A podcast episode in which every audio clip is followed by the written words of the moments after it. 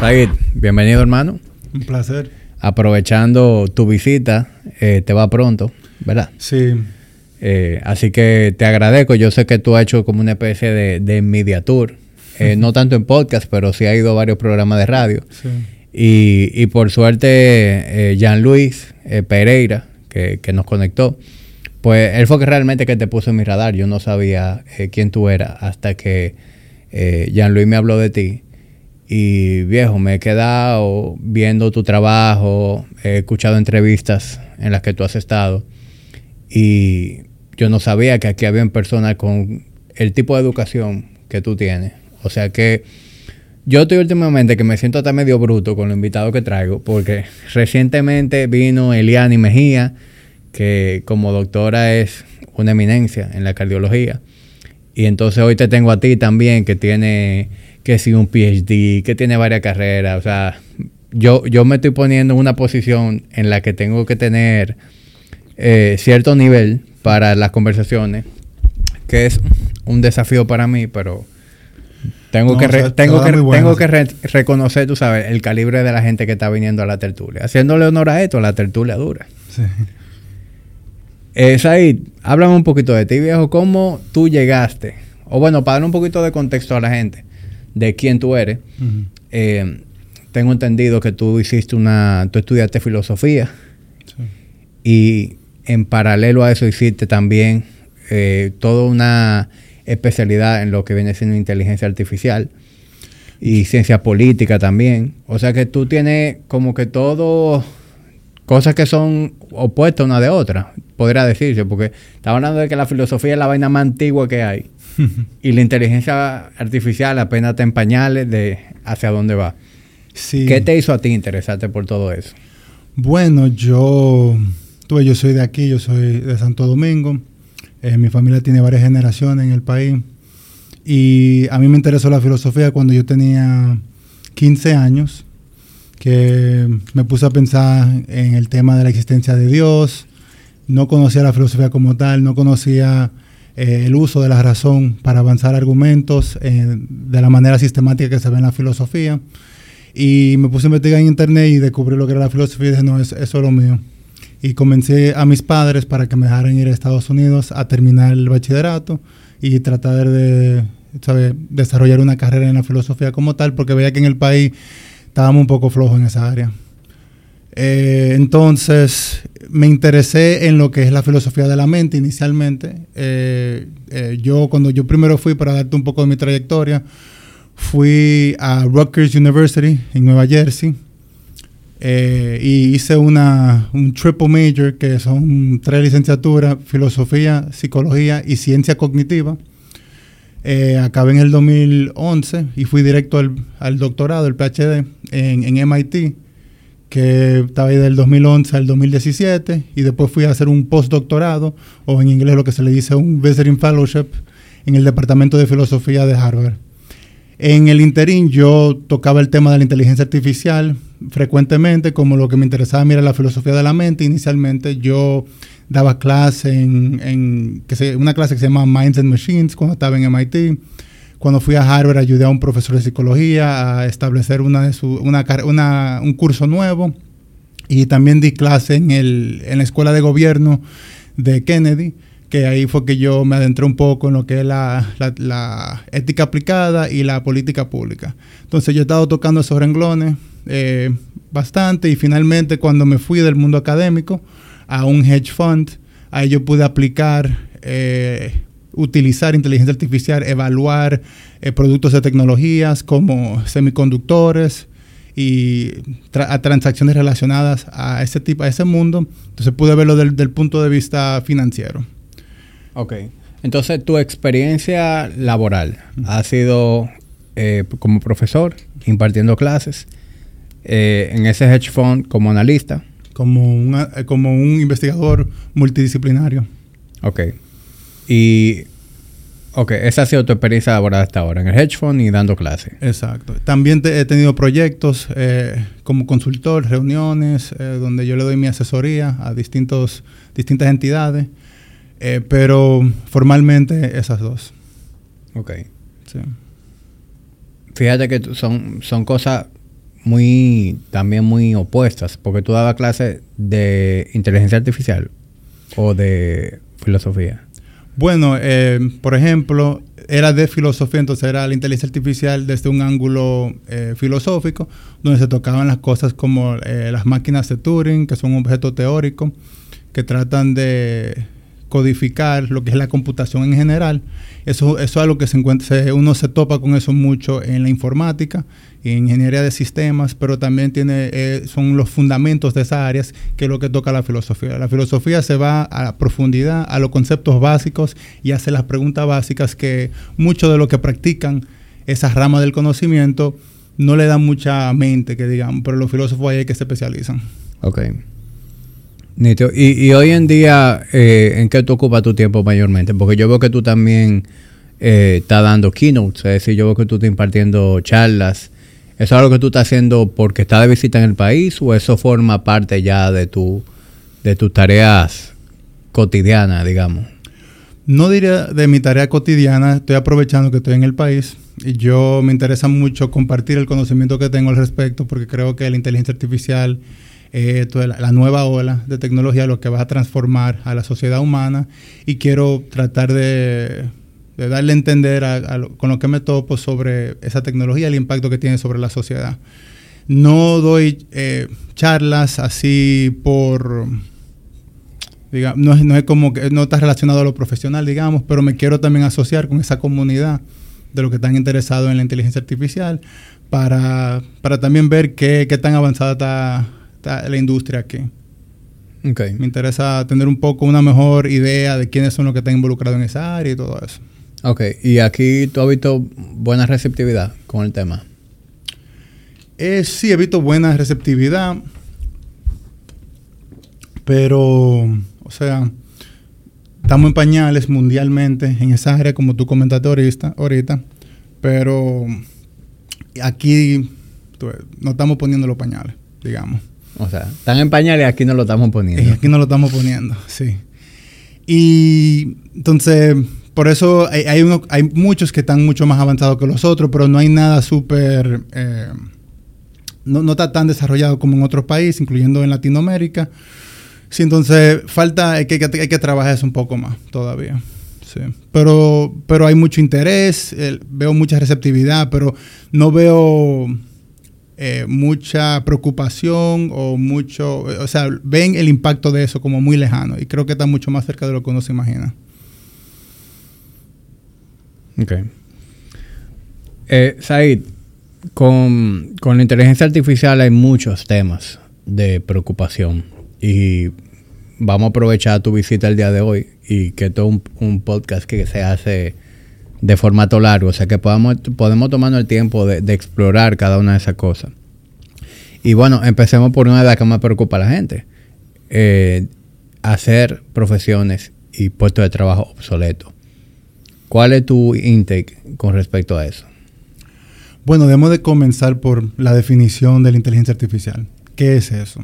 Bueno, la inteligencia artificial se refiere a la simulación de procesos de inteligencia humana como el aprendizaje, el razonamiento y otros tipos de procesos de inteligencia humana. El problema es que si uno es exitoso simulando la inteligencia humana, ya uno no necesita un humano real en esa posición. Y adivina que la máquina inteligente no tiene que comer, no se cansa y, ejecuta con una precisión eh, que supera a la del humano por mucho. Entonces, ya cuando se, desarrolle la tecnología más, le va a salir más barato a muchas compañías emplear a la máquina inteligente y no al hombre inteligente. Entonces, ¿qué se puede hacer? Bueno, inicialmente en el proceso de transición, una persona que esté preocupada por su empleo, porque entiende que su empleo usa mucho la razón, usa mucho la escritura, usa mucho eh, eso, ese tipo de proceso eh, humano, que usualmente se asocia con los humanos, debe de aprender a utilizar la herramienta inteligencia artificial muy bien.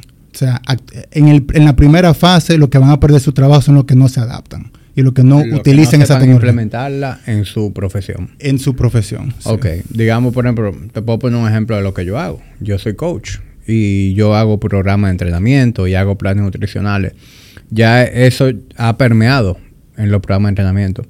Entonces ya hay herramientas con las cuales yo puedo, si quiero, facilitarme el trabajo.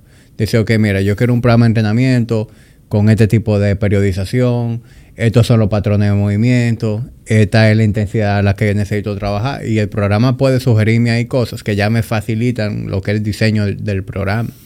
Igualmente con la nutrición, tú puedes, eh, en base a la caloría, decirte que te arroje opciones de comida, que te arme combinaciones por mil plan.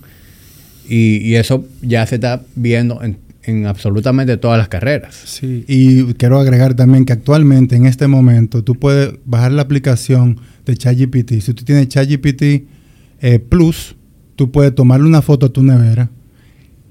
El ChatGPT identifica los ingredientes y te dice cuáles son las recetas que tú puedes componer con lo que tú tienes en la nevera tomándole una foto. Ya eso se puede hacer en este momento. Imagínate lo que se puede hacer en un año o en dos años. Y entonces, ¿qué debería hacer las personas que están en cualquier rama? Y, voy a seguir hablando de mi posición. No es un asunto de, temer que la inteligencia artificial me va a quitar mi trabajo, sino yo aprender a apoyarme en ella y aprovechar que me permite ser más eficiente e incluso aumenta mi capacidad de trabajo. Porque es una, yo sé que eso se irá refinando, pero todavía no es algo perfecto. Hoy en día, tú le pides algo a ChatGPT y te va a tirar algo 70-80% accurate. Pero si tú no tienes el criterio, tú no vas a saber reconocer dónde están los lo macos eh, o de qué manera eso se puede verdaderamente integrar a, lo que hace la persona que va a recibir eso. O sea que eh, es una herramienta que te facilita el trabajo, pero tú aún así debes tener el criterio de eso que te entrega, tú sabes de qué manera pulirlo, de qué manera aplicarlo. Sí, eh, definitivamente todavía le falta mucho por, mejorar a la tecnología actual, eh, pero ya se ve que lo que le falta por mejorar es algo que se puede lograr. Y no se sabe precisamente cuánto tiempo va a tomar para que afinen esos puntos, pero digamos que en los próximos eh, dos años logren eso. Sí, eso te va a decir que va a ser poco tiempo. Entonces la pregunta es, como tú me comentabas, si los que usan la tecnología van a poder aceptar más clientes van a ser más productivos, van a llegar a las conclusiones correctas de una manera más rápida, van a perder menos el tiempo. Entonces, la inteligencia artificial inicialmente va a optimizar el proceso que ya existe. Entonces, lo que pueden perder ahí son los que están compitiendo contigo, pero no están implementando la tecnología.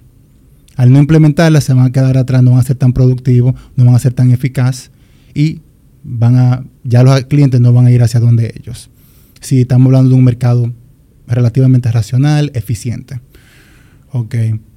Pero eh, más adelante, digamos en 10 años, vamos, vamos a estimar, es posible que la tecnología llegue a un punto que no simplemente optimiza el proceso, pero lo desplaza al ser humano y el ser humano no tiene necesidad de siquiera participar en el proceso de entrenamiento. Es interesante si en realidad se va a llegar ahí o no. Eh, seguro siempre van a haber algunos clientes que quieren pagar ese, ese adicional por el criterio humano. Tú dices que tiene mucho valor y, es correcto.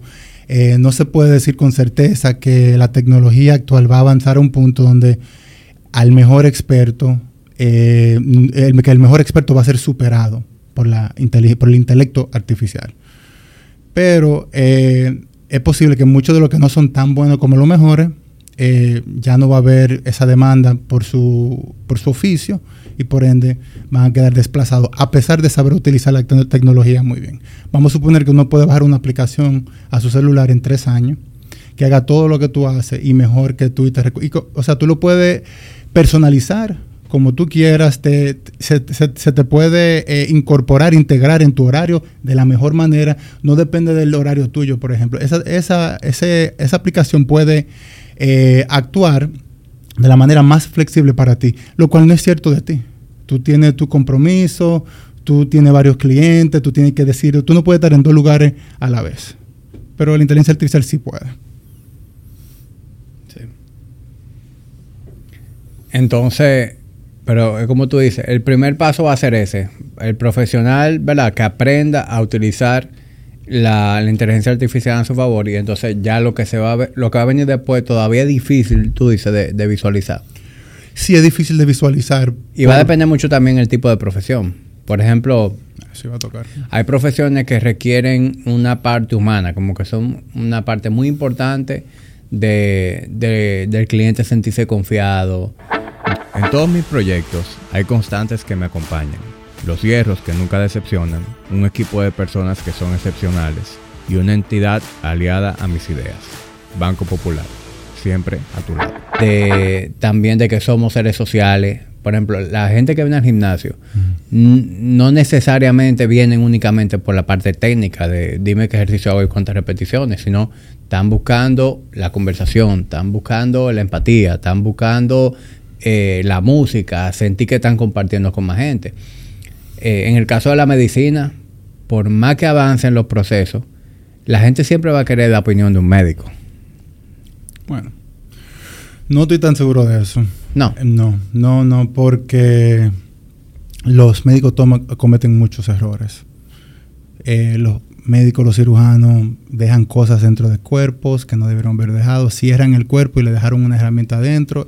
Eso ocurre con bastante frecuencia. Si tú quieres evitar que eso te vuelva a ocurrir a ti, bueno, es mejor que un cirujano robo sea el que, el que te haga la operación. Entonces yo creo que en el caso de la salud es más probable que los doctores sean reemplazados antes, que las, antes de las enfermeras, porque la enfermera involucra un, un- un trabajo que es más requerido. El, el doctor está ahí simplemente para diagnosticar, dar el tratamiento y todos esos procesos intelectuales pueden ser desplazados por tecnología que conocemos que existe hoy en día. Simplemente hay que hacerlo más confiable. Si se hace más confiable, si se hace más confiable que un, que un doctor promedio, que un médico promedio, pues estamos mejorando. Y si la inteligencia artificial hace un mejor trabajo que un humano, ¿por qué vamos a ir al humano? La inteligencia artificial tiene, va a ser más certero, te va a proteger tu vida mejor. Tú te quieres ir con algo que es más seguro. Y entiendo que el contacto humano es requerido, pero en el caso de la salud, tú quieres que, a pesar de no tener el contacto humano, tú quieres que te den el tratamiento adecuado, tú quieres, tú quieres sobrevivir. Entonces ahí yo veo que a la gente va, le va a ser más fácil alejarse del humano y acercarse al robot. Ok. ¿En, en, en qué profesión? Ah, pero te quería, te quería comentar algo más con lo que tú dijiste anteriormente, antes de continuar, que sí, todo depende de la industria, como te había dicho, todo depende del tipo de proceso que se está des- desplazando, algo que es parte de la economía del conocimiento, que involucra razonar, evaluar eh, ese tipo de proceso, eso es algo que es más fácil de reemplazar hoy en día que una persona que te maneja un camión. Actualmente manejar un camión es algo más difícil de ver una inteligencia artificial reemplazando porque involucra habilidades que, que implica tomar decisiones bajo, bajo incertidumbre, que actualmente no son muy buenas las máquinas en eso. Implica eh, encontrarse con lo inesperado, lo que nunca ha visto jamás en, en toda su trayectoria o en su, en su base de datos y poder afrontarlo de la manera adecuada, de una manera inteligente, y aún no tenemos eso. Y se piensa que ese tipo de trabajo que involucra lo motor con, con lo inesperado va a ser algo que va a ser más difícil para que una inteligencia artificial pueda reemplazar. Eh, por eso es que se ha tomado mucho más de lo esperado, que se hagan los self-driving cars, los carros que manejan por sí solos. Esa tecnología no se ha podido desarrollar porque se dieron cuenta que las habilidades que los seres humanos están empleando al manejar son mucho más sofisticadas de lo que se imaginaban. Y para que esa tecnología pueda cumplir los requisitos adecuados de un punto de vista regulatorio, es, una, es un estándar muy, muy alto y por eso no se ha logrado. Y para que se logre en un país como este, va a ser aún más difícil porque aquí, No, aquí a- aquí, a- aquí el, el que maneja en este país eh, tiene, es cinturón negro. Exacto. En, en improvisación, en supervivencia, en manejo a la defensiva, todo. Exactamente. Pero nada, te decía que todo depende de la industria y porque depende de cuáles son las habilidades humanas que se van a reemplazar o desplazar o inicialmente mejorar. Y eso varía porque eso depende del rol que uno está desempeñando. Pero en general lo que se dice es que se piensa que ya con un 20% de, esto es un estimado, con un 20% de los empleados actuales que sepan utilizar inteligencia artificial se puede desplazar el otro 80%. Toda la fuerza laboral. el otro 80%. Eso es lo que estiman, claro, varía mucho de industria a industria, pero esa es el, la hipótesis, digamos. Y tú que te mueves en ese mundo, ¿cuál es el plan eh, que, del cual hablan los gobiernos para, para afrontar eso? Porque si nos vemos con un 80% de la fuerza laboral desempleada, eh, hay que ampararlos de alguna manera. Y algunos hablan del, del Universal Basic Income. Eh, ¿Tú qué opinas sobre eso? Sí, entonces el Universal Basic Income, UBI, UBI, eso es cuando se le da un salario eh, garantizado todos los meses a todos los ciudadanos de una sociedad simplemente porque conforman parte de la sociedad. Entonces es algo que le da un, salario básico mensual usualmente, que lo tienen contemplado. Y por ejemplo, compañías como eh, OpenAI, que son los creadores de ChatGPT, ellos han hecho un, hicieron un estudio que le tomó cinco años desarrollarlo para desarrollar esa idea y ver si en realidad es algo que tiene, que, va a ser plausible, cómo se debe de ejecutar, cuáles son los desafíos. Y lo que ellos encontraron, ellos están considerando eh, tener una versión de UBI donde no se le da un sueldo eh, mensual, sino se le da una pequeña porción de la compañía en sí, que es lo que va a tener todo el valor.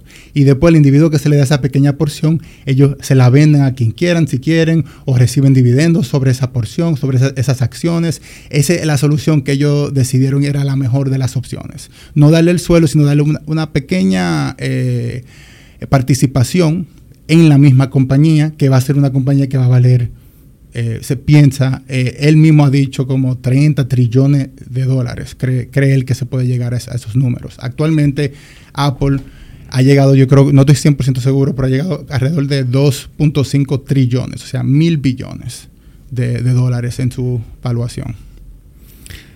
Said, caso hipotético, ¿verdad? Eh, hubo un 80% de desplazamiento de la fuerza laboral, se estableció eh, ese UBI, es decir, eh, un ingreso básico para universal. Un ingreso básico universal. Todo el mundo recibe una suma mensual eh, simplemente por respirar, por, por ser una persona con una cédula. ¿Qué va a pasar con la sociedad? No te preocupes. Porque vimos una muestra pequeña de lo que eso pudiera hacer durante el COVID. O sea, ¿qué, qué pasó en Estados Unidos post-COVID? Hubo una crisis de empleo porque la gente prefería quedarse en su casa recibiendo un cheque que ir a trabajar. ¿Y qué hacía la gente con ese tiempo libre? La gente no iba a la biblioteca, ni se metía a TED Talks. La gente se metía en videojuegos, a ver televisión, a hacer droga, a masturbarse. ¿Eso fue lo que la gente hizo? Sí, sí, sí. Bueno, eh, eso me preocupa o sea, como que un buen problema para tener, diría yo. Porque ya van a estar resuelto el problema de, del hambre, va a haber una disfunción social y puede ser que los que primero reciben este beneficio se les descarrile la vida en cierto sentido. Pero yo creo que se puede solucionar dándole actividades que, hacer con otros seres humanos, eh, se pueden enfocar en qué nos diferencia a nosotros los seres humanos de, las máquinas, como qué es esencialmente humano, la experiencia que tiene uno viva, eh, escuchar música, hay una variedad de actividades que se pueden eh, desempeñar que creo que van a poder suplir parcialmente eso, pero hay que abrirle la mente a muchos hacia esos horizontes, porque hay las máquinas no nos pueden desplazar, porque las máquinas, al menos las que hemos desarrollado hasta ahora y que tenemos previstas, no tienen experiencia como la tenemos nosotros. Eh, entonces, lo que, lo que, todo lo que tenga valor que salga de esa experiencia, de experimentar las cosas, una economía de, eh, experiencias, es ahí que yo veo que se, va a dirigir eh, la sociedad, o lo que le dicen también una economía de dignidad de qué tipo de trabajo puede hacer el individuo para sentirse como que está participando en la sociedad, que es útil, que está logrando algo. Ese tipo de actividad que le da dignidad al ser humano es lo que se va a tener que desarrollar. No te puedo decir en detalle cómo se va a desempeñar eso, pero yo creo que antes de tener ese problema vamos a tener otros problemas que se, deben de enfatizar más. Por ejemplo, OpenAI dice que le va a dar una participación en, en el patrimonio de la compañía pero yo no estoy muy confiado de que eso va en realidad a ocurrir. Eso fácilmente lo están diciendo simplemente por decirlo, porque suena bien, porque así no tienen el escrutinio regulatorio del mundo, de la comunidad internacional. Ah, no, esta, gente son, son una buena gente que van a ayudar a todo el mundo. O va a ser algo tan mínimo. Sí, te estoy dando, pero un 0.0000. Exacto, algo tan mínimo que en realidad no, no va a resolver el problema como tal. Entonces, de alguna manera uno tiene que eh, posicionarse como región, como Latinoamérica, digamos, para uno poder, uno se organiza, uno se une y cuando llegue el momento de, gestionar eso, uno logre tener lo que, lo que uno debería de, obtener de, un trato como ese. Entonces ahí es el problema principal que yo veo ahora mismo y las naciones de, la región se tienen que coordinar, organizar y desarrollar un plan y una visión del futuro que, le, que sea beneficiosa no solamente para los que desarrollan la tecnología, pero también para los que la van a emplear que son, eh, son aproximadamente un 80%. Entonces distinguen entre el, norte global y el sur global. El norte global, Estados Unidos, eh, Europa, o, eh, Europa occidental en su mayoría, Reino Unido, y yo incluyo Japón, Corea del Norte, Corea del Sur, no del norte.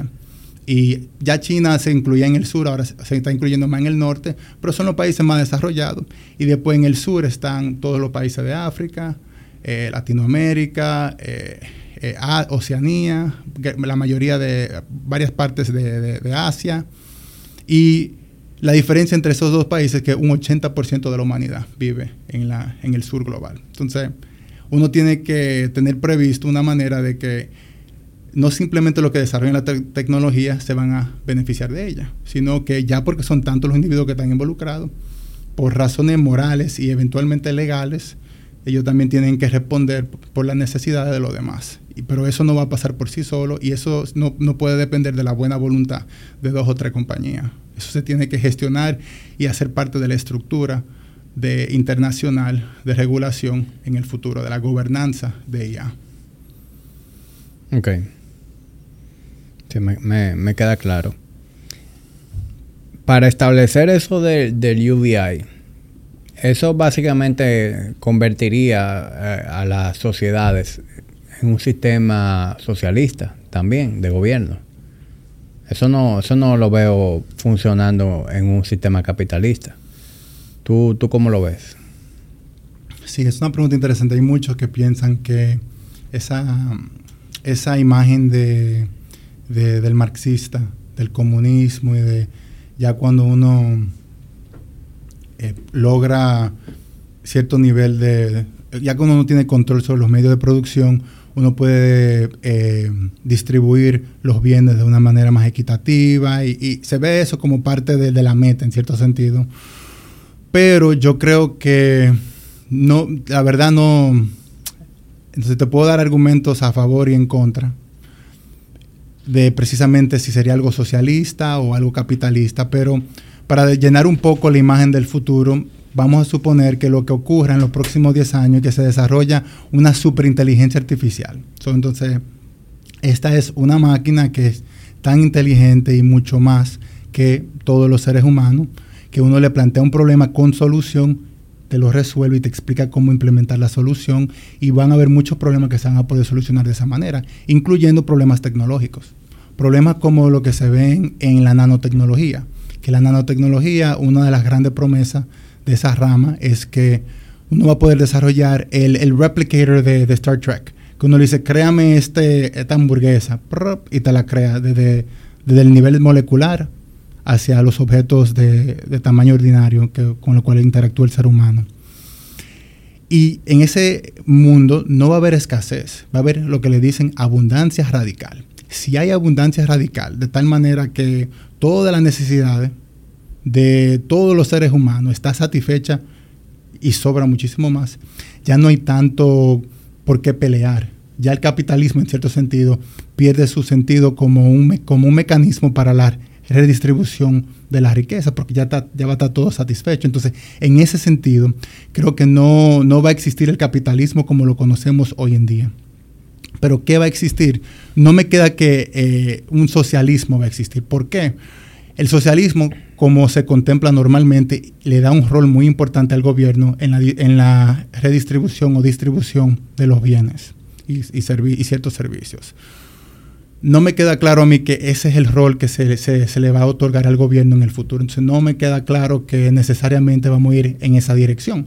Pero si llegamos al punto donde tenemos tanta abundancia, se van a crear mecanismos, puede que sea a través de ONG, puede que sea a través de, otros tipos de mecanismos, que son los que van a, a, hacer, van a tomar las decisiones adecuadas. Recuerda que en el futuro que me estoy imaginando va a haber una superinteligencia. Precisamente esa pregunta le haríamos a la superinteligencia y cuando tú vienes a ver en ninguna de las opciones que los seres humanos han contemplado. Puede ser una cuarta o quinta opción que a nadie se le ha ocurrido. Es muy difícil para decir.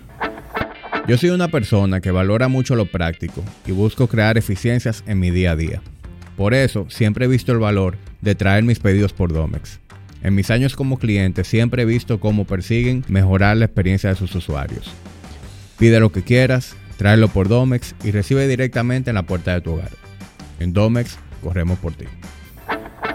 Y, hablando de gobierno también se, se habla sobre cómo la inteligencia artificial puede hacer que la estructura gubernamental sea mucho más lean, más eficiente. De hecho, imagínate, ¿cuál es el, problema con nuestros políticos? Y no me refiero nada más a, lo de este país, sino, a los políticos en general. Usted llegó a presidente. El que llega a presidente llega con una maleta de promesas y compromisos. Porque usted llegó ahí gracias al compromiso, al apoyo del partido, ¿verdad? Te debes al partido. Te debes a los empresarios que financiaron tu campaña. Te debes al pueblo, ¿verdad? A cumplir con el pobre, con el clase media, con el rico, con el más necesitado. O sea, hay una serie de intereses y a veces los presidentes, por mejores intenciones que tengan, no pueden hacer gobierno que ellos quisieran, por lo complejo que es. Sin embargo, inteligencia artificial no tiene que ver con nadie va a tomar la decisión que sea más lógica, más racional y no va a tener que ver con nadie. Sí, exactamente. Uno le va a decir, mira, queremos cumplir, queremos lograr estas metas y decide cómo se, cuál es la, serie de decisiones que se tiene que tomar. Estamos hablando de superinteligencia, ya que no, no estamos a ese nivel todavía, pero si tenemos superinteligencia, se le, nos va a decir la serie de toma de decisiones, las medidas a implementar, eh, la política pública adecuada para cada cuestión que se, que se pueda integrar en, un, en una unidad todas las distintas estrategias y de esa manera lograr esa meta lo más rápido posible, de la mejor manera posible, que teniendo todo el conocimiento de los seres humanos, teniendo todos los métodos de toma de decisiones posibles, manejando eso como el mejor experto y aún, y aún más porque no se cansa, va a poder lograr la política pública idónea para el país en esa situación puede gestionar también acuerdos con otros países. O sea, eh, los límites son, son muy pocos. Pero eh, entonces, ese, uno de los problemas que presenta esa posibilidad es que, desde luego, el político que llega, porque el, el que va a llegar a, decidir si se va a implementar el, el, sistema de inteligencia artificial o no, va a ser el político, va a ser el presidente. Entonces, cuando se vea con, con los veredictos de eso, va a decir, bueno, pero yo le tengo una yo tengo alguna obligación con fulanito de tal, tengo obligación con esta otra persona, tengo, tengo mis, eh, mis deberes, mis deudas, y puede ser que por esa razón, aunque tenga la tecnología a su disposición, no la usa y decide hacer la cosa como, como quiera. Entonces, existe ese problema. También existe el problema que quería tocar eh, rápidamente, si tú quieres eh, profundizar, el de cómo uno puede controlar un, una, un sistema de inteligencia artificial que es súper inteligente, que es de inteligencia sobrehumana. ¿Cómo puede un humano controlar algo que es mucho más inteligente que sí mismo? Y es el problema del, del superalineamiento, el alineamiento de, de superinteligencia.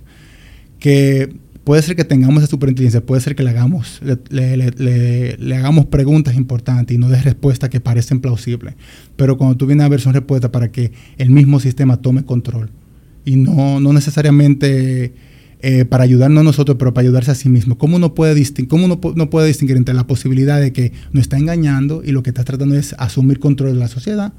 O en realidad está, tratando de ayudarnos a nosotros a tomar la mejor decisión dadas nuestros intereses y nuestras necesidades. Entonces, esa, eso todavía no se ha resuelto. Entonces, si desarrollamos mañana la superinteligencia, no sabemos cómo controlarlo y puede que esto se, se vaya a pique.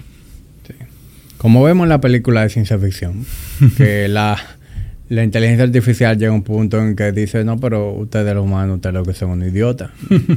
Yo sé más que tú. Tú lo que eres un estorbo. Sí, y no, no tenemos mecanismos para, para eh, o sea, eh, bueno, para no incentivar ese tipo de... Y, y qué bueno que viniendo de gente experta en el área como tú, o sea, qué bueno que personas como tú lo digan, porque lo digo yo y dicen, ¿qué sabes tú, maldito animal? Pero no, estamos hablando con una persona experta en el área que reconoce las amenazas, porque tiene sus amenazas. y, y, es bueno, o sea, que hayan amenazas y, que se conversen aquí, yo, no necesariamente con el ánimo de descontinuar eso, sino que cuando tú adviertes esas posibles amenazas, pues entonces así mismo empiezan a, nacer eh, soluciones. Ah, no, pero mire, esto lo podemos manejar de esta manera. Eh, si esto pasa, tenemos X, Y, Z como solución. Pero si no se tiene la conversación, claro, no pasa nada. Sí, no, definitivamente hay que plantearse el, el, problema para no poderlo resolver y para ver cuáles son las soluciones. Y se están haciendo unos esfuerzos significativos en en los hubs de inteligencia artificial mundialmente hablando. Pero quiero, no es algo como para aclarar, ah, para distinguirlo del escenario de ciencia ficción. El que yo me refiero es uno donde tú tienes un sistema que tú le das una meta y para lograr esa meta toma control de la sociedad. Ve que no hay ningún, ninguna otra opción excepto tomando control de la sociedad para lograr la meta que le dieron.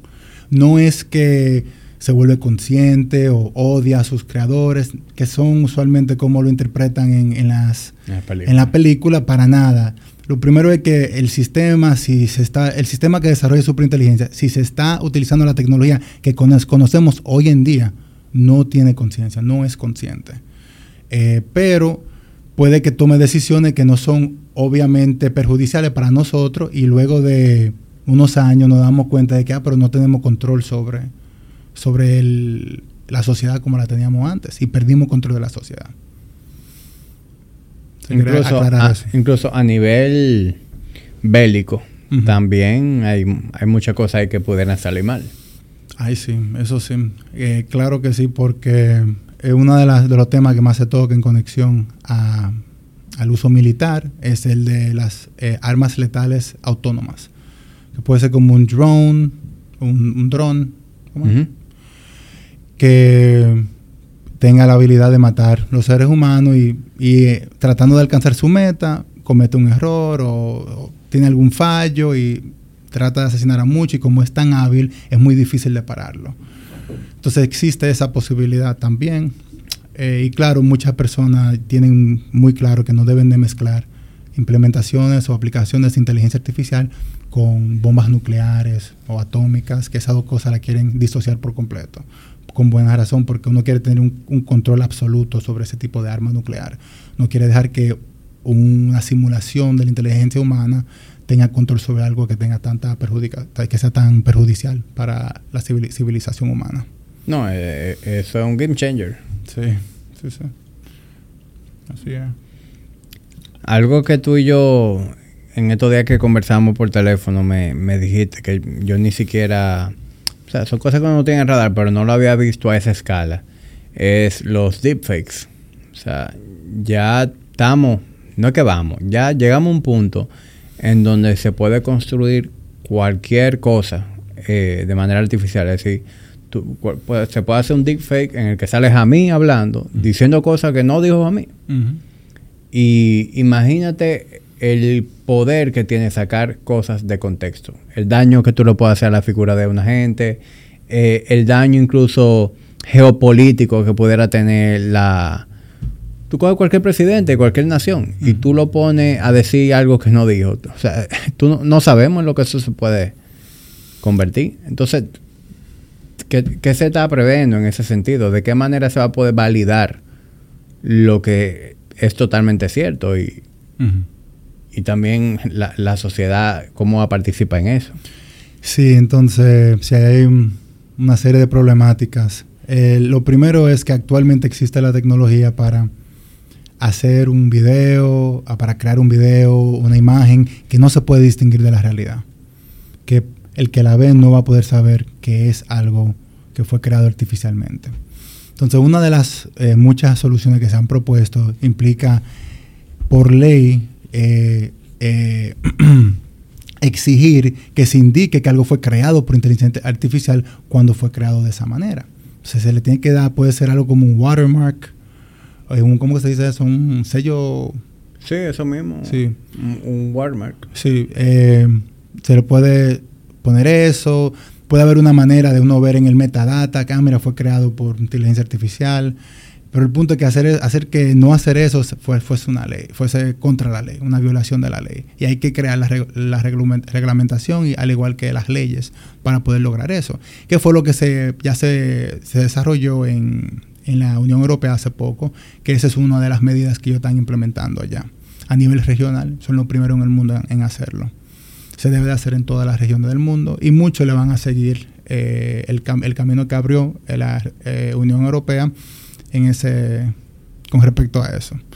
Ahora, hay, un, hay otro problema, porque aunque tú digas que sí, que algo es eh, hecho por inteligencia artificial, eso le va a dar más validez a lo que no es hecho por inteligencia artificial. Puede ser que esto tenga un efecto paradójico o contrario, que es que la gente va a confiar más en lo que no está creado por inteligencia artificial. Pero simplemente porque esté, porque esté creado por un humano significa que es más confiable. No, claro que no. Se ha visto que ese es el efecto que tiene este tipo de regulación. Entonces, no sabemos precisamente en qué va a quedar esta supuesta solución al deepfake. Puede ser que simplemente los que quieren crear caos, sea en, el ámbito político o no, simplemente se van a hacer lo que lo, lo hago a mano entonces. No tengo que, y no voy a ir contra la ley si, si hago algún comentario, escribo algo, es algo que fue generado por un ser humano entonces no va contra la ley. Entonces hay que ver cómo se va a aplicar esa ley precisamente y si no puede tener un efecto contradictorio o más bien algo que te, salga el, tiro por la culata. Sí, porque ahí de una vez la gente se pone creativa a buscar la área gris en la, regulación, a ver cómo puede hacer lo mismo, pero salirse con la suya. Exacto. Claro. Entonces no es una solución que uno puede decir, mira, eso va a ser una solución que ya resuelve el problema. El otro punto es que aunque actualmente la tecnología de deepfake es muy, muy buena, la que está a la, que está a la mano para el ciudadano cotidiano, para la que está democratizada, no es tan buena como la que se puede obtener comercialmente. ¿Qué, ¿Qué, significa eso? Significa que no hay cualquier persona con un, con un smartphone que puede desarrollar un deepfake que sea completamente convincente especialmente uno que diga cosas, que tenga la imagen de la persona y hable, se va a ver un poco raro. Eh, pero solamente con suficiente tiempo esa tecnología va a llegar a las manos de la gran, de, las masas, y ahí es que yo, es que más peligro creo que hay. Entonces, si llegamos a ese punto, ¿qué se puede hacer? Bueno, uno mismo como un consumidor de información tiene que tener un poco de juicio. Antes de tu ver algo controversial y mandárselo a todo el grupito, tú tienes que examinarlo, ver si tiene sentido, si algo que te parece que concuerda con lo que diría esa persona, tiene que ver si las fuentes tienen sentido, hay que utilizar la verificación de fuentes y la alfabetización mediática, o sea, tú tienes que ver que la cuenta que te está dando la información es una cuenta confiable versus algo que creó alguien en un momento que no tiene o un tipo que no es, o que no es broma. Por ejemplo, tú, conoces, tú conoces Babylon B. Babylon B. Ajá. No, no lo conozco. Es como un periódico online, pero es, de sátira. Todas las noticias son sátiras. Como The, Onion, ese es mi... Tú, yo no conozco The Onion. Ah, a lo mejor es lo mismo. Pero bueno, en Babylon B suben como que eh, eh, artículos súper sarcásticos. Sí. Y yo a veces he compartido cosas de esas, pero la comparto igual, en sarcasmo, de ah, broma. Y la gente comenta, no, tal cosa que... y tú tienes que todo que explicarle, no, mira, eso es de mentira, que sé o qué. Entonces, es tal cual como tú, tú lo estás describiendo. Sí, y otro tema con, con el deepfake es que tiene su uso, eh, digamos, eh, malévolo o malo, pero también tiene la tecnología tiene, puede tener una aplicación interesante. Por ejemplo, se está utilizando esas mismas tecnologías del deepfake para que una actriz que ya tiene, ya se puede reconocer mucho su imagen y la conocen ahí, digamos, Salma Hayek o quien sea, y puede venderle su imagen para que haga una película donde ella ni siquiera tiene que ir presencial. están tratando de desarrollar esa tecnología en este momento. Sí.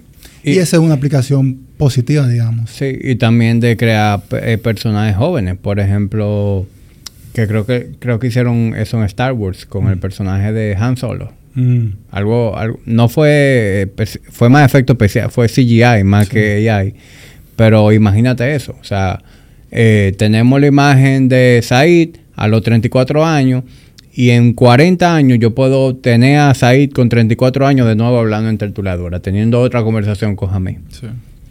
Pero ahí también entra la guerra de intereses, porque incluso eso ha sido parte de, de las quejas de los actores en, Hollywood, de que la, la casa productora quieren básicamente eso mismo, como que ponerlo dentro de la letra chiquita en los contratos, acceder el uso de su imagen. Entonces te agarraron, tú hiciste una película, te pagaron por esa película y ellos se quedan con el uso de tu imagen para otra película, que es algo totalmente injusto. Ahí va a entrar entonces otra regulación.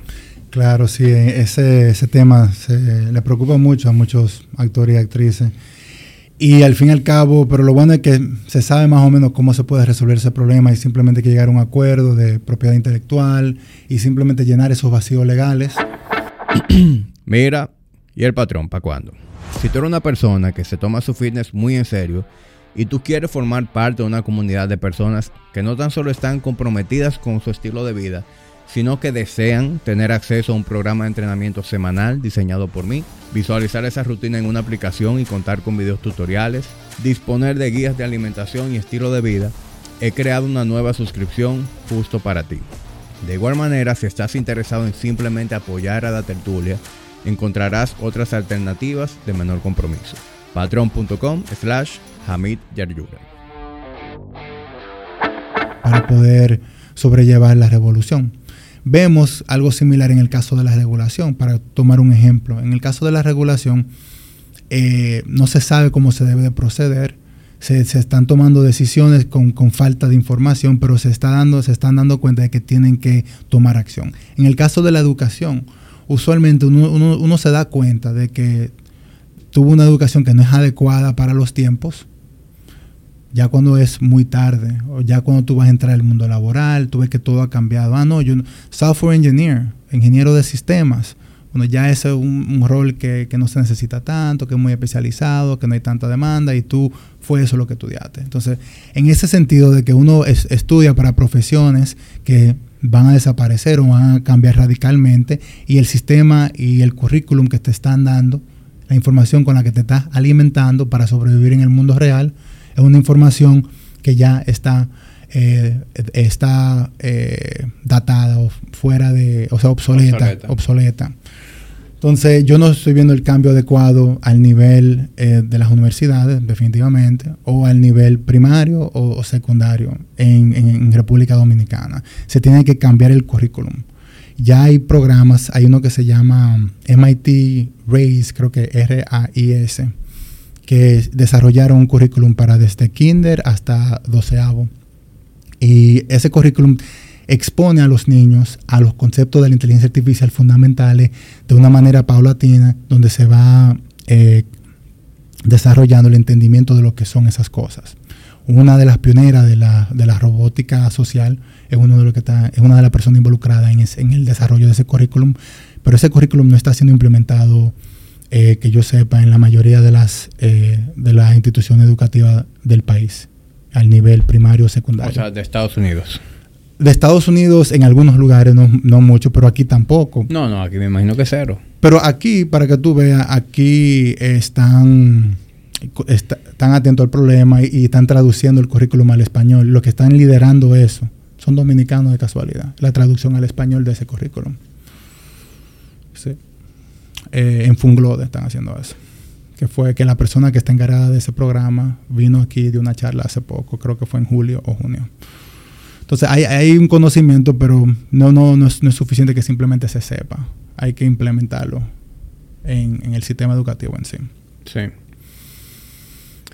Y, y así mismo, hablando de educación, me llega a la mente lo, lo que te comenté ahorita de de qué va a pasar en una sociedad en donde todos los seres humanos reciben un ingreso universal y no tienen tanto ocio. ¿De qué manera podemos hacer que esos seres se sientan productivos, se sientan útiles y que no hagan eh, un uso, digamos que indebido de esa nueva libertad o esa nueva, ese nuevo privilegio? Y, sería interesante eh, motivar a la gente a través de la educación. Es decir, que el hecho de que tú te eduques sobre cualquier cosa, lo que sea que a ti te resulte interesante, eh, pues que digamos que sirva como de incentivo a que tú recibas X o Y, no sé. Sí, eso está interesante. Em, también eh, eso, definitivamente yo creo que la educación puede tener un rol importante para esa transición, porque si, por ejemplo, tú eres una persona que a lo contrario no, no, tuviesen expuesto a, las humanidades, por ejemplo, humanidades, sea como la filosofía, la literatura, el arte. Y esas son cosas que va a continuar teniendo valor, eh, no importa el desarrollo de la inteligencia artificial. Obviamente se va a ver cómo eso repercuta en cada una de estas áreas, pero al fin y al cabo las máquinas no van a tener la experiencia humana y por ende no van a tener ese tipo de comprensión profunda de esos temas que son netamente humanos.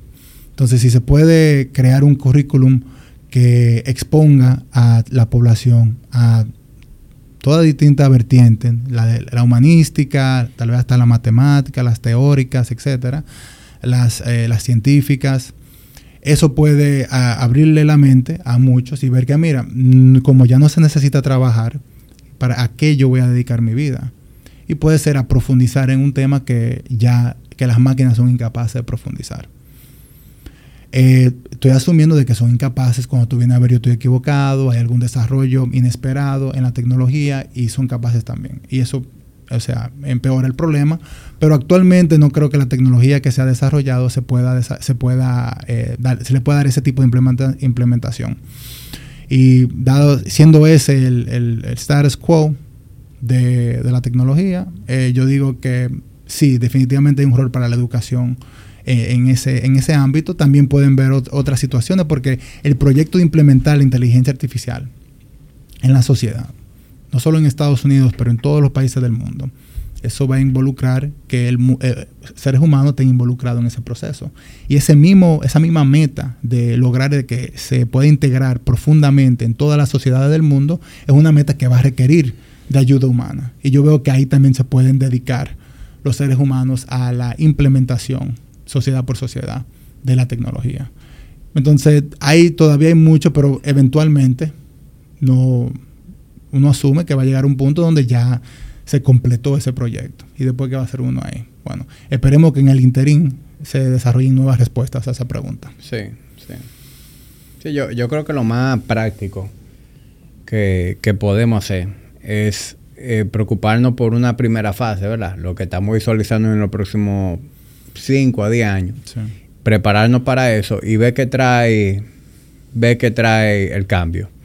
Porque yo no creo que pase igual, pero en todas las revoluciones eh, que hemos tenido como sociedad moderna, siempre surgen este tipo de cosas. Por ejemplo, cuando en, la revolución industrial, o sea, eh, los Henry Ford, que implementan el modelo T, la producción en serie, eso hizo que se, desaparecieran muchas viejas profesiones. Ya no había un, tigre haciendo silla de caballo, pero ese tipo encontró un empleo en la fábrica de Ford. Entonces, se temía que se perdieran empleos, se generaron otros. Y esa, ese es siempre como el consuelo de la gente ante este tipo de temas, ¿no? Van a surgir muchísimas cosas nuevas. Y probablemente sí, pero como tú bien dices, hay un porcentaje tan grande de posiciones y tareas que se harán obsoletas que es difícil ver.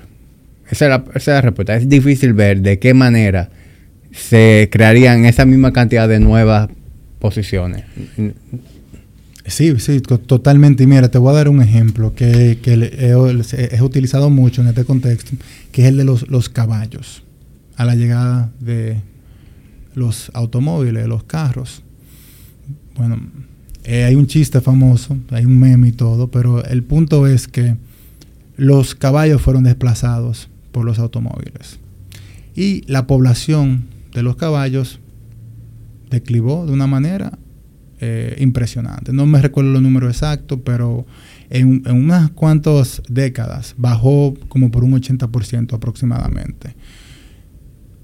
Lo reemplazó, ¿por qué? Porque literalmente su función primordial de un punto de vista económico fue suplida por algo que, era, que tenía menos problemas, que el estiércol era un problema enorme en las ciudades urbanas. Eh, o sea, uno resolvía muchos problemas al reemplazar a los caballos con los vehículos. Bueno, en el caso del ser humano, eh, creo que es análogo al caso del caballo, porque precisamente la función económica primordial del ser humano usualmente involucra el uso del intelecto. Y los, trabajos que no se pueden desplazar de esa manera, porque no, eh, porque no se desplazan el intelecto, son trabajos que van a perdurar un poco más y, van a requerir a los seres humanos por, por, más tiempo, pero los que son, los que involucran simplemente la supuesta o la llamada más bien economía del conocimiento, van a ser trabajos que se van a llevar a cabo de una mejor manera con inteligencia artificial, más barato, eh, más eficiente y por ende o sea, tú quieres, por ejemplo, en el caso de la educación, un excelente ejemplo, tú quieres que un tutor malo, con tal de que sea humano, sea el que le, enseña a tus hijos, o tú quieres que sea una inteligencia artificial que no se cansa, que no se frustra, que se sabe la respuesta a todas las preguntas que, el niño o la niña le va a hacer al tutor, que va a ser más eficaz. O sea, simplemente porque es humano, uno debe de darle ese trabajo y que le llegue ese dinero. No, yo creo que el que desemplea el trabajo mejor, es el que, se, el que debe de hacer el trabajo. ¿Por qué? Porque al fin y al cabo ese trabajo existe para qué? Para que se eduque el niño o la niña, no para que el profesor tenga un empleo y tenga de qué comer. Entonces queremos que la función sea lograda de la mejor manera. Pero eso presenta los problemas que hemos estado tocando. Siempre que, que tengo conversaciones aquí, yo trato de, que el invitado nos ayude a, definir algunas soluciones. Tú sabes, porque este es un tema que cualquier persona que esté escuchando, lo que puede sentir una nueva ansiedad, una ansiedad que ni conocía. De, coño, ¿cuál va a ser el futuro mío? ¿Cuál va a ser el futuro de mis hijos? Entonces, en ese sentido, Esaid, ¿qué tú sugieres que hagamos? O sea, ¿qué podemos hacer nosotros que nos blinde o nos prepare mejor a los cambios más, lo, que se observan que, ocurran más rápido? Bueno, eh, nosotros debemos de, lo primero está eh, al tanto de cómo se va desarrollando la tecnología y estar informado. Lo segundo es que uno debe de, si tiene la, la, capacidad o la habilidad, invertir en las compañías que están desarrollando esta tecnología. Microsoft, Nvidia, AMD, distintas compañías de semiconductores, si tú tienes la posibilidad de invertir en ella a través de la bolsa de valores estadounidense, es lo más recomendable que tú hagas. ¿Por qué? Porque de esa manera el éxito de esas compañías repercuta directamente a tu bolsillo, a, tu propio... Y eso es una manera de tú blindarte. ¿Por qué? Porque tú estás compartiendo en, en el crecimiento económico de las compañías que son responsables de esta gran tecnología. Entonces, eso es un elemento esencial también, si tiene la capacidad de hacer eso. Puede que no lo tenga. Entonces, la tercera opción es que tú trates de desarrollar un, un expertise, un conocimiento de inteligencia artificial. Si tú lo puedes aplicar en tu propio trabajo, aplícalo y tú vas a ver que te va a ser mucho más fácil el trabajo, vas a ser más productivo y te vas a beneficiar directamente de la aplicación. Tú estás integrando, tú no tienes que esperar que el gobierno te diga qué hacer o cómo se va a usar o esto y lo otro, no. Tú tienes que aprender tú mismo a utilizar, a utilizar la tecnología en tu empleo y tú vas a beneficiarte de esa manera también. Entonces yo diría que esos son los, tres, tres ejes, digamos, de, de, una solución. De un punto de vista no tan personal o así, o nacional, también está el problemas regionales y de geopolítica, que puedo, puedo entrar en ese tema también, pero desde el punto de vista personal yo diría que son las tres cosas que tú puedes hacer. Ok, entonces, eh, número uno, invertir en la bolsa de valores en, las empresas relacionadas para que el éxito de esa empresa también sea un éxito para ti. Y número dos, eh, educarnos sobre la inteligencia artificial, de qué manera eh, podemos aprender de ella, integrarlo en nuestra práctica. Sí, y el número tres era, que fue el primero, es estar informado de los avances de la tecnología. Ok. y no solamente de la tecnología, pero también de cómo está siendo regulada en otros países. Ese tipo de información es de valor, no simplemente para tener algo de qué hablar en, ciertos contextos, pero sino porque al ver cómo se va a desarrollar la tecnología, se te van a poder ser que a ti se te ocurra una idea, una idea de negocio, una manera de implementarla en tu trabajo, y si tú no estás alerta o al tanto de, ese tipo de noticias, pues tú puedes ser el último, el último en darle una buena idea en vez del primero. Entonces, es bueno estar al tanto del desarrollo de la tecnología también por esas razones. Sí, 100%, porque eh, eso va a venir acompañado con, en ese proceso de cambio. La verdad que la mayoría de la gente, se va a ver feo, pero la mayoría de la gente es mediocre. La mayoría de la gente no, no está pensando más allá. La gente está preocupando del día a día y anda en automático. Y, solamente un grupo muy pequeño de personas son los que están yendo a la milla extra. De qué es lo que viene, cómo yo puedo diferenciarme, cómo yo puedo ser más competitivo. y, y, yo creo que esos son los que le van a sacar partida a esa ola que va a venir con el AI porque son los que le van a enseñar a quienes estaban muy ocupados para aprender eh, cómo sacarle el jugo A, al AI. Sí, sí. Sí, completamente de acuerdo, porque también esos son los que van a crear las empresas. Ellos pueden, dentro de su propia empresa, decir, mira, se, tiene que utilizar esta tecnología. Y si no se utiliza, pues tú vas a perder tu trabajo.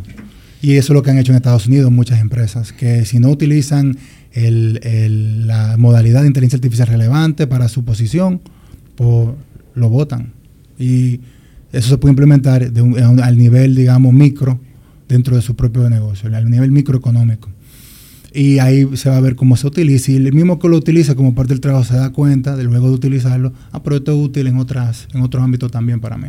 Y se comienza a utilizar también y se ven los beneficios repercutir eh, en muchas distintas dimensiones, además de la laboral. Si lo tuyo es navegar mucho, atención aquí porque te tengo noticias. Ahora vas a recibir hasta el triple de velocidad en tu fibra óptica. Y lo mejor, tu mismo plan con más velocidad. Así de simple. Altiz, la red global de los dominicanos. Y no es algo que me parece tan problemático como, como los otros problemas que, presenta el deepfake. Otra aplicación positiva que quería mencionar es que puede ser que en unos años tú, tú estás viendo una película en Netflix, termina la película y no te gustó el final. Y tú le puedes decir, eh, le puedes hablar ah, yo quiero que termine como que más realista o más feliz o lo que sea, y ahí te la puedes generar en tiempo real. Eso no es simplemente una aplicación de inteligencia artificial, eh, no es una aplicación de deepfake solamente, pero también de, eh, de LLMs, Large Language Models o modelos de lenguajes a gran escala, que una combinación de esa tecnología debe de hacer ese tipo de, y de lo que se llama un diffusion model, debe hacer ese tipo de, de posibilidad una realidad.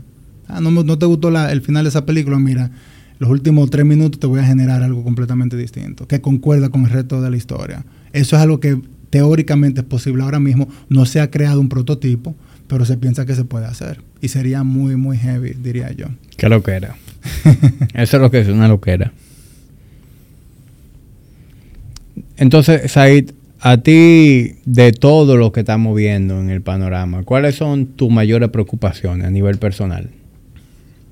A nivel personal. Sí.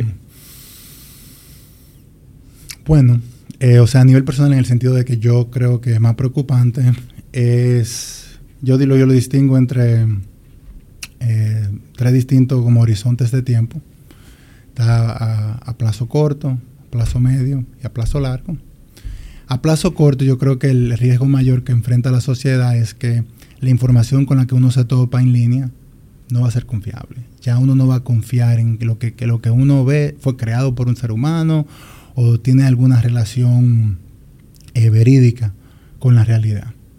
Y yo creo que eso puede que le desgaste tanto la utilidad del Internet, que, puede ser un problema uno se la pasa en sus celulares viendo información continuamente. Si llega a un punto donde uno no, no deja que esa información le entre al cerebro, en cierto sentido, hay un fallo en el, en el sistema de, procesamiento de información global. No le va a llegar la información adecuada a, a, las personas adecuadas porque no van a confiar en la fuente, porque la fuente no está siendo protegida de la manera debida. Entonces yo creo que a plazo corto, y esto incorpora el riesgo de los deepfakes, pero también hay distintos tipos de desinformación que pueden repercutir, y yo creo que a plazo corto ese es el problema principal. Eh, si tú quieres comentar sobre eso, podemos comentar o, o puedo seguir a no, plazo no, medio. Continúa, te escucho. Entonces, eh, a plazo medio, el problema que yo veo que es el más eh, eh, peligroso, digamos, es el de el uso de la inteligencia artificial y específicamente de los lenguajes, modelos de lenguaje a gran escala, los LLMs, eh, que sea un uso por un, un, o sea, por una persona mala, digamos, que quiera desarrollar una, una arma, que quiera desarrollar un arma biológica utilizando el conocimiento que tiene esto, que sea mucho más eficaz, que le describa el plan a seguir para poder matar el número más grande de personas. Porque ahora un individuo con los recursos adecuados ni siquiera necesita muchos colaboradores, va a poder desarrollar un plan para matar un gran número de personas y sabemos que existen personas así. Entonces la pregunta es, como ¿Qué se puede hacer para prevenir que esta tecnología le llegue a las manos incorrectas? Entonces, a plazo medio yo veo ese como el riesgo, el, el, el riesgo mayor de la tecnología.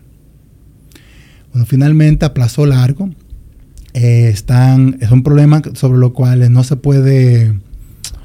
Yo creo que el problema mayor, en cierto, no es ni siquiera un problema, sino es el futuro que va a poder, que se va a poder eh, materializar si se resuelve este problema es tan positivo que lo veo como un riesgo el no poder resolverlo. Y ese es el de cómo uno puede alinear la, la superinteligencia, que es lo que te comentaba ahorita. A plazo largo, no sabemos cuántos años exactamente, pero si se puede desarrollar ese, ese sistema de inteligencia artificial que no pueda resolver todos los problemas, que pueda avanzar, todos los problemas con solución, es importante agregar eso, que pueda avanzar la tecnología, avanzar la ciencia, avanzarlo todo, puede ser algo que repercute en la sociedad de una manera in, in, in, que no se puede imaginar. Y por ende, eh, es algo que me preocupa que no podamos resolver ese problema, ese problema, que no tengamos la inteligencia, que los seres humanos más inteligentes no sean capaces de resolverlo.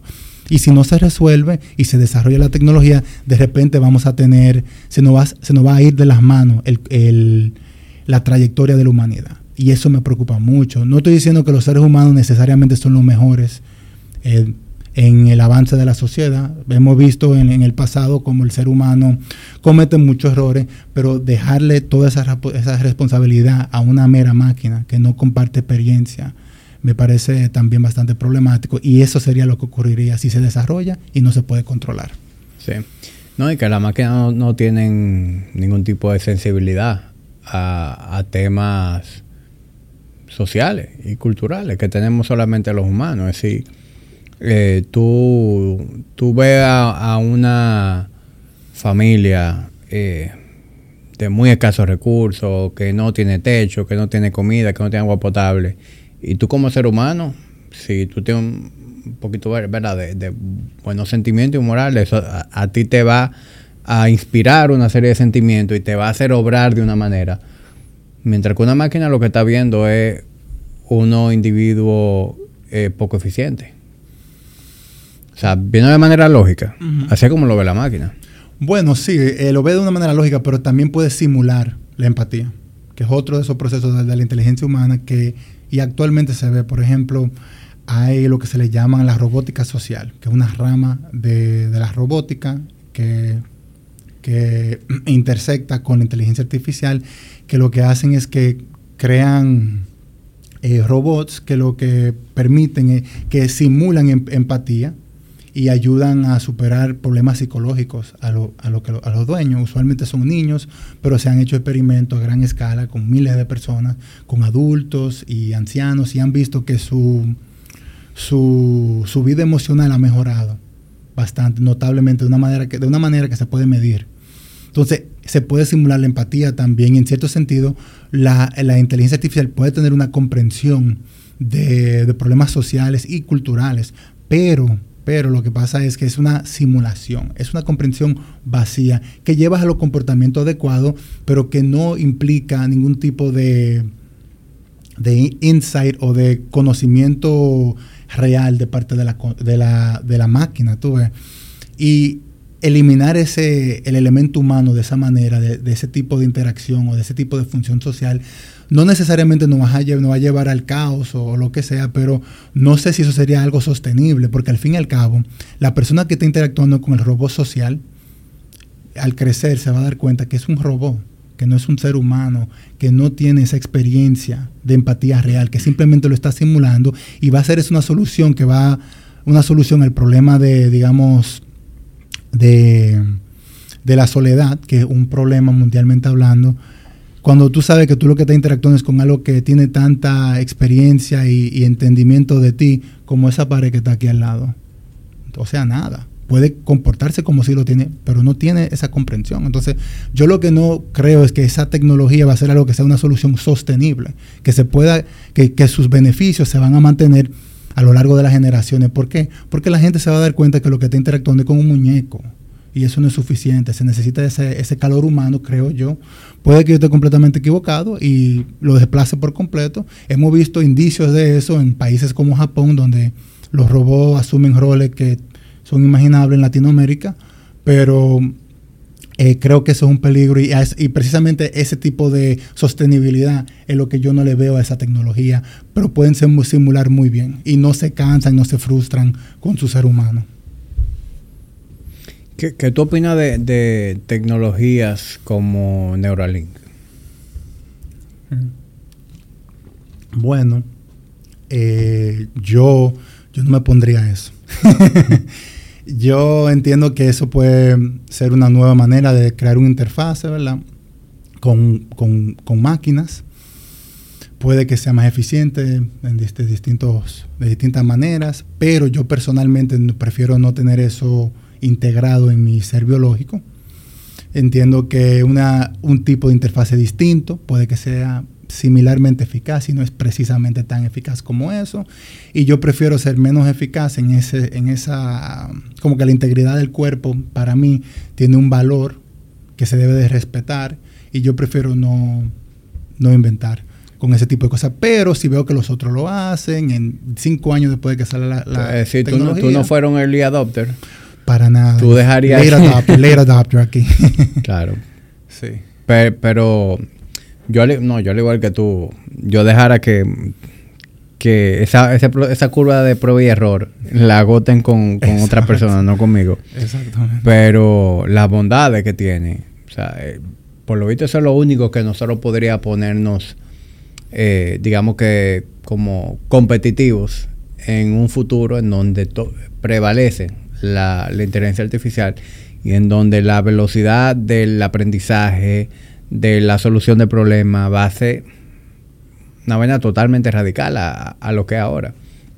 Y también, tú sabes, las aplicaciones en términos de salud que, tiene eso. Es decir, se, habla de que una persona, tú vas a poder poner una persona eh, que, perdió movilidad en las extremidades inferiores, va a poder hacer que camine con algo como eso. Sí, sí.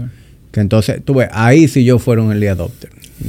Porque ya, que, hay que perder. Claro, claro. No, no, yo también, si, si yo me encuentro en una, con ese tipo de problema y esto me lo puede resolver, pues yo lo hago sin, sin pensarlo. Ahora, es interesante porque han habido cosas similares en el caso de, de los ciegos que se le puede hacer una operación, o de los sordos, mala mía, de los sordos, que se le puede hacer una operación para que puedan oír otra vez. Y en muchas ocasiones se hacen la operación, pueden oír de nuevo, eh, tienen audición completa y deciden apagárselo y no lo quieren usar. Porque esas, toda esa información del mundo le parece abrumador y no se, no se ajustan. Y deciden de que no, que es más un problema poder oír que no oír y quedarse sordo. Sí, sí. No, es, que lo que pasa es que nosotros eh, no conocemos otra cosa. Es decir, que tú, la edad que tenemos ha sido con ese sentido de la audición sumamente desarrollado y parte de, de uno pero uno subestima el poder de la audición. O sea, la audición es muchísimo más poderosa que, la vista. O sea, tú ahora mismo, yo estoy viendo, yo te veo a ti, yo no veo ahí atrás. Sin embargo, yo escucho ah, lo que está ocurriendo allá afuera. Y eso le da una eso le da información incluso a tu subconsciente. De manera subconsciente, tú estás eh, haciendo uso de toda esa información que tú estás recibiendo. Sí. Sí, bueno, sí, eso está interesante. Usualmente se considera que la visión es como el sentido dominante de los seres humanos, pero lo que es la audición y, el olfato son dos cosas que se subestima el rol que tienen en nuestra percepción del mundo. Sí. Incluso a nivel de miedo, o sea, ¿qué te da más terror? ¿Los sonidos o lo que tú ves? Yo creo que los sonidos sí. Yo creo que sí. Un buen ejemplo. Sí. Y, no, y evidentemente la combinación no es una cosa y la otra. Pero tú, si tú analizas como los posibles escenarios donde tú sientes terror, la parte auditiva es lo que más predomina. Sí, porque ahí tú puedes escuchar lo que no puedes ver. Ya cuando tú ves algo, ah, tú tienes una, buena idea de lo que es, pero cuando tú solamente lo escuchas, tú, ¿qué, será eso? sí. ¿Tú crees que la manera en que... Te estoy haciendo una pregunta pendeja, porque yo sé cuál va a ser tu respuesta, pero ¿tú crees que la manera en que estamos educando a nuestros hijos va a la par con la dirección en que va el mundo? Incluso eh, quienes tienen acceso a una educación privada en donde ya hay integrada cosas más que forman parte eh, de, digamos que del futuro. No, definitivamente no, no es cierto eso en este país o en la mayoría de los países, con excepción tal vez de Canadá y Singapur. Porque todavía no, se ha internalizado, no se ha internalizado esa, esa trayectoria que estamos viendo que, se, está... Eh, o sea, la trayectoria del, del ser humano hacia el futuro eh, con respecto a los oficios, la educación y todo eso, parece ser que la tecnología, eh, o sea, no la tecnología, las, las instituciones, los sistemas educativos actuales, no, no son capaces de adaptarse con la velocidad adecuada. Yetur es una marca china de prestigio internacional, distribuida en la República Dominicana por Grupo Martí. Ha sido la marca de mayor crecimiento en años recientes, con exportación a más de 30 países. En su showroom puedes ver cuatro modelos disponibles, la X70, la X70 Plus, la X90 Plus y la Dash. Todos cuentan con una garantía de 5 años o 150 mil kilómetros con el mantenimiento preventivo incluido. Yetur, Drive Your Future. Sí. Tú sabes que yo creo que es muy importante y va a acompañar con lo que venimos hablando eh, nosotros que, estamos en un punto medio, nosotros no somos viejos, pero tampoco somos unos muchachitos. Entonces es muy fácil tú quedarte con lo que ya tú sabes y, y ya, y como que no preocuparte por aprender nuevas herramientas, nuevas tecnologías. Y si lo comparamos con nuestros padres, yo no quiero ser ese papá que nunca aprendió a usar una computadora o que tú le das un teléfono y dice que es muy enredado. Y, y por eso creo que es un, es un reto para todos, pero todos deberíamos estar, lo estar conscientes de lo importante que es mantenernos viejos absorbiendo todo y tocando todo. Ah, realidad virtual, déjame ver cómo es eso.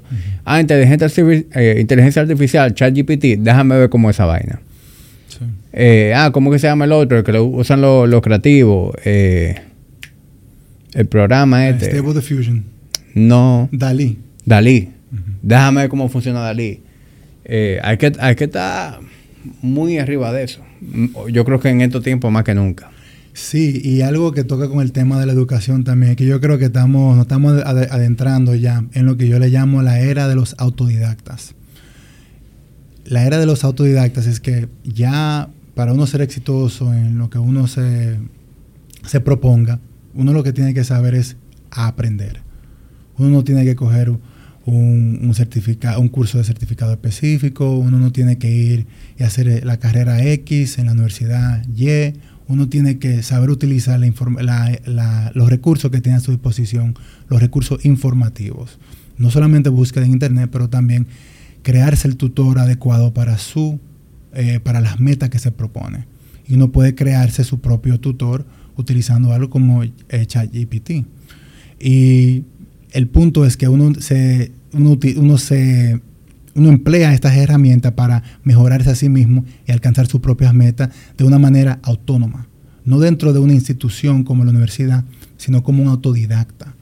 Como un autodidacta, una persona que sabe aprender, sabe hacer preguntas y sabe responderlas por sí mismo o con la ayuda de los demás, pero no dependiendo un 100% de los demás para hacerlo. Y esa generación eh, esa es la forma que la que la, educación va a tomar, creo yo, en el futuro. Luego de pasar los años formativos, que no te puedo decir si eso es después de los 12, después de los 18 no, pero ya para cuando uno llega a la universidad o edad universitaria, yo veo que el autodidacta es el que va a ser más exitoso y no va a necesitar ir a una universidad. No creo que eso va a ser requerido.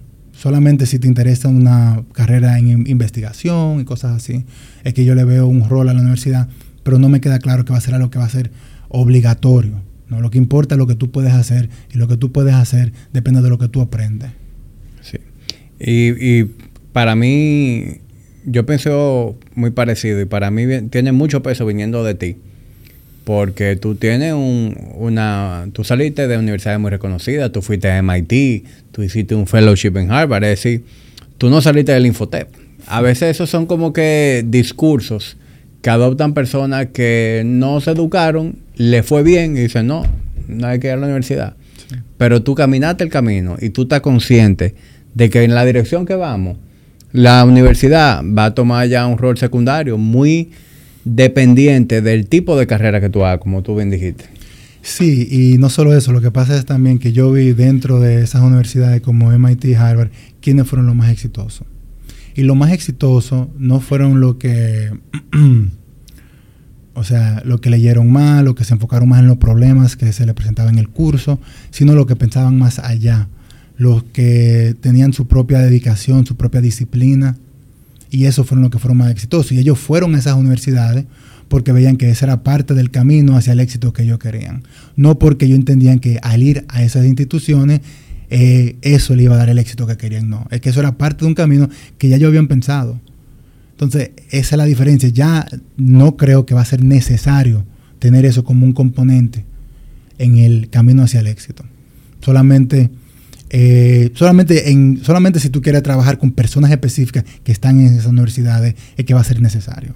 Pero si simplemente es éxito eh, material o económico, eh, con una carrera en cierta industria, creo que lo que más va a importar es, lo que tú has hecho hasta el momento y dependiendo de eso es que van a decidir si te quieren contratar o no, o tú vas a tener una empresa que va a ser exitosa o no o va a ser un escritor, o esa puede ser otra opción. O sea, hay un, sinnúmero de, carreras que no van a requerir como ha requerido del componente universitario. Esa es mi, mi, predicción. No te puedo decir como en cuánto tiempo, pero creo que viendo lo que tenemos hoy en día, tecnológicamente hablando, y el tiempo que se toma para que eso se difunda y penetre en la sociedad, creo que, que va a ser inevitable que, que se logre ese tipo de, o sea, la tecnología no solamente hace obsoleto al que no la usa, hace obsoleto a ciertas eh, alternativas a, ella misma. Que anteriormente teníamos un grupo de, humanos que nos enseñaban y nos daban clases. Bueno, si tú puedes aprender todo lo que tú aprendiste sin tener que pagar ese monto exorbitante en muchos casos de la universidad, eh, bueno, tú, te vas a ir por el otro camino si tú puedes en realidad desarrollar un entendimiento tan bueno como ese. También hay otro aspecto que vale la pena resaltar creo que va a tener un rol secundario, pero es el aspecto de las conexiones políticas, sociales. Por ejemplo, muchos van al, Harvard Business School o a cualquier business school para hacer relaciones con otras personas donde se pueden gestionar negocios y cosas así. Sí, a lo que llaman los Ivy Leagues. Eh, sí, y el networking. El networking es por eso que lo hacen, no por la clase, porque en realidad el currículum de una de un MBA es, es, algo como, es algo como que muy simple. O sea, uno no lo pone en práctica en realidad en la mayoría de la, de la, administración de la mayoría de las empresas como tal. Ciertos componentes, pero no todo. La gente va más para asociarse, para que lo conozcan, para incrementar su visibilidad y para hacer el networking con futuros socios de negocios, futuro co-founder, etc. Y ese beneficio social está interesante si se va a desplazar también creo que eventualmente sí, porque la misma comunidad de autodidactas, tú vas a ver cómo se pueden entablar ese tipo de conexiones en el ámbito cibernético. Entonces yo creo que también ese valor se, le va, a se va a perder, pero con más tiempo, pero al fin y al cabo creo que se va a desplazar en, eh, eh, hasta ese tipo de, beneficio que tiene la universidad. Sí, de hecho ya, ya eso se, se ve en social media, es decir, yo sigo a, algunas personas que no vienen de un background de, de Ivy League, que, han sido sumamente influyentes eh, en mi forma de hacer negocio, de manejar mi finanzas, y es porque ellos han sido autodidactas y ellos se han convertido en, personas sumamente brillantes en lo que hacen a través de, de, la auto, de educarse ellos mismos. O sea que así es como yo veo que eh, estos individuos autodidactas eh, se conviertan en personas referentes en, cuáles son las mejores prácticas y en, ese mismo networking. Sí, sí, y, también eh, lo que pasa con el autodidacta es que es una persona que tiene su propio criterio de lo que debe de lograr, lo que debe de aprender, lo que debe de comprender. Y según su criterio, trata de alcanzar la profundidad adecuada en su, en su entendimiento que es similar a una persona que hace un avance científico. E, ellos están en la cúspide del conocimiento. Ellos están justo, eh, están en la, ¿cómo te digo? En la, como en los límites del conocimiento, en lo que, se, lo que separa el conocimiento de la ignorancia. Ellos se encuentran justo en ese punto medio. Entonces, ¿qué hacen ellos para lograr avanzar el conocimiento? Bueno, ellos tienen que tener su propio criterio de lo que es requerido para aprender más. ¿Por qué? Porque no pueden aprender eso de otra persona. Porque literalmente están tratando de responder una pregunta que no se le ha dado respuesta. Entonces, cuando se llega a ahí, todos son autodidactas. Porque para poder llegar a ese, a ese punto y avanzar la frontera del conocimiento, tú tienes que poder eh, crear para ti mismo la, misión investigativa. Y, son, entonces son autodidactas en ese sentido, a pesar de que tuvieron una gran carrera académica dentro de ciertas instituciones. Pero ese, ese afán de lograr llegar más allá de lo que se sabe, aprender y, alcanzar lo que quieren aprender, se ve también en contextos menos eh, ambiciosos, que implica más sobre su vida personal y sobre sus, eh, sus metas personales, pero que implica una dedicación y una disciplina y, y, una decisión de que uno mismo es el que va a lograr para sí lo que requiere y tiene toda la información al alcance, lo cual no ha sido cierto por mucho tiempo. Ahora mismo, ¿cuáles son?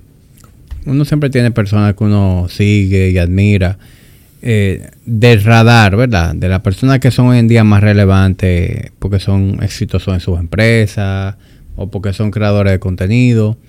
¿Cuáles son las personas que tú ves como líderes en toda esta discusión alrededor de la inteligencia artificial? Bueno, eh, dentro del ámbito técnico, eh, la mayoría de estas personas están ya en su respectiva compañía. En OpenAI hay una persona que se llama Ilya Sutskever, que digamos es la mente detrás de, ChatGPT.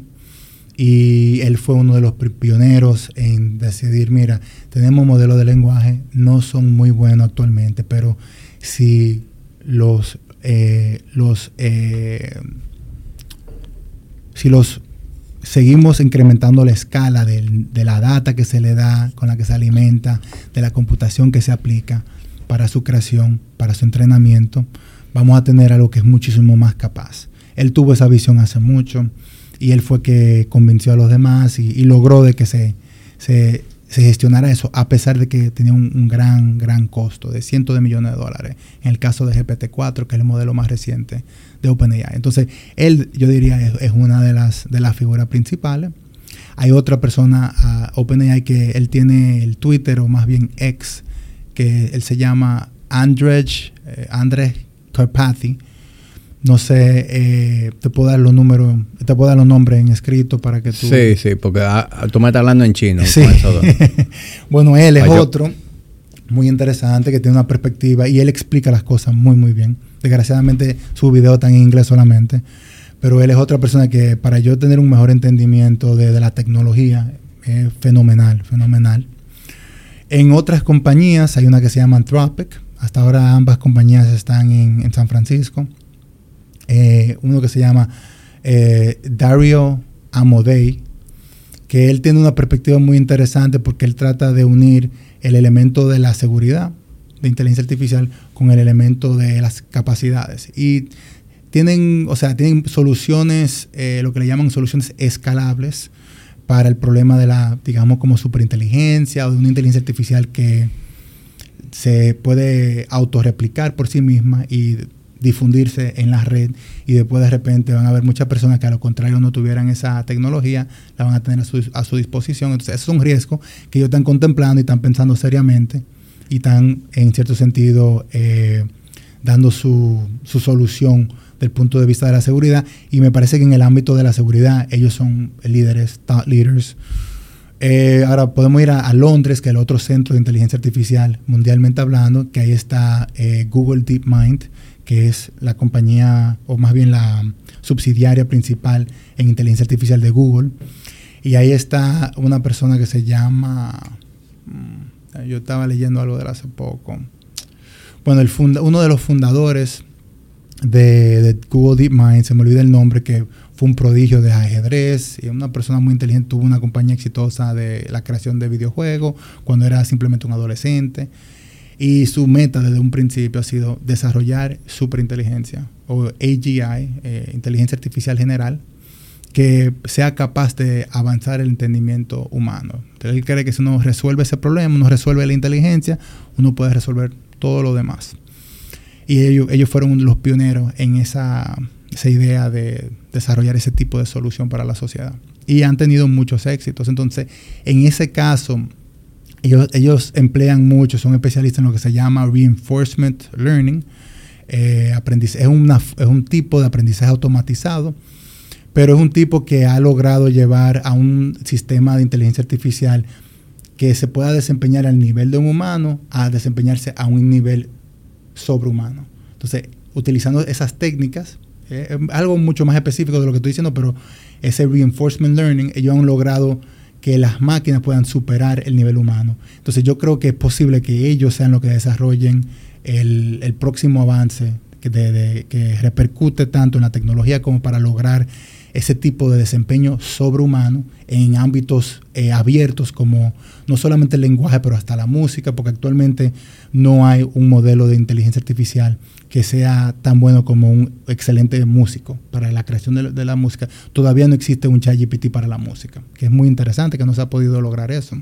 Tal vez no se ha invertido suficiente tiempo para eso, no sé. Pero el punto es que yo creo que ese tipo de avance técnico, yo me, enfoco mucho en, en, la, en las publicaciones de investigaciones de DeepMind, porque yo creo que ellos tienen el tipo de, tienen el, el capital humano requerido para eso.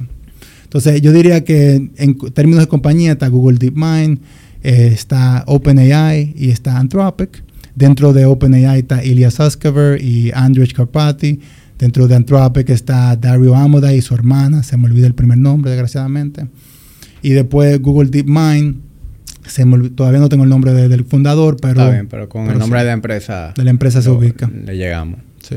Sí, te pregunto, porque tú has, eh, me ha creado ahora un, nuevo tema de interés, que es profundizar más sobre AI. No nada más lo que existe, sino todas esas discusiones, porque fíjate que cada una de las personas que tú me has dicho tiene una, una imagen diferente de lo que va a ser y cuáles van a ser las soluciones reales.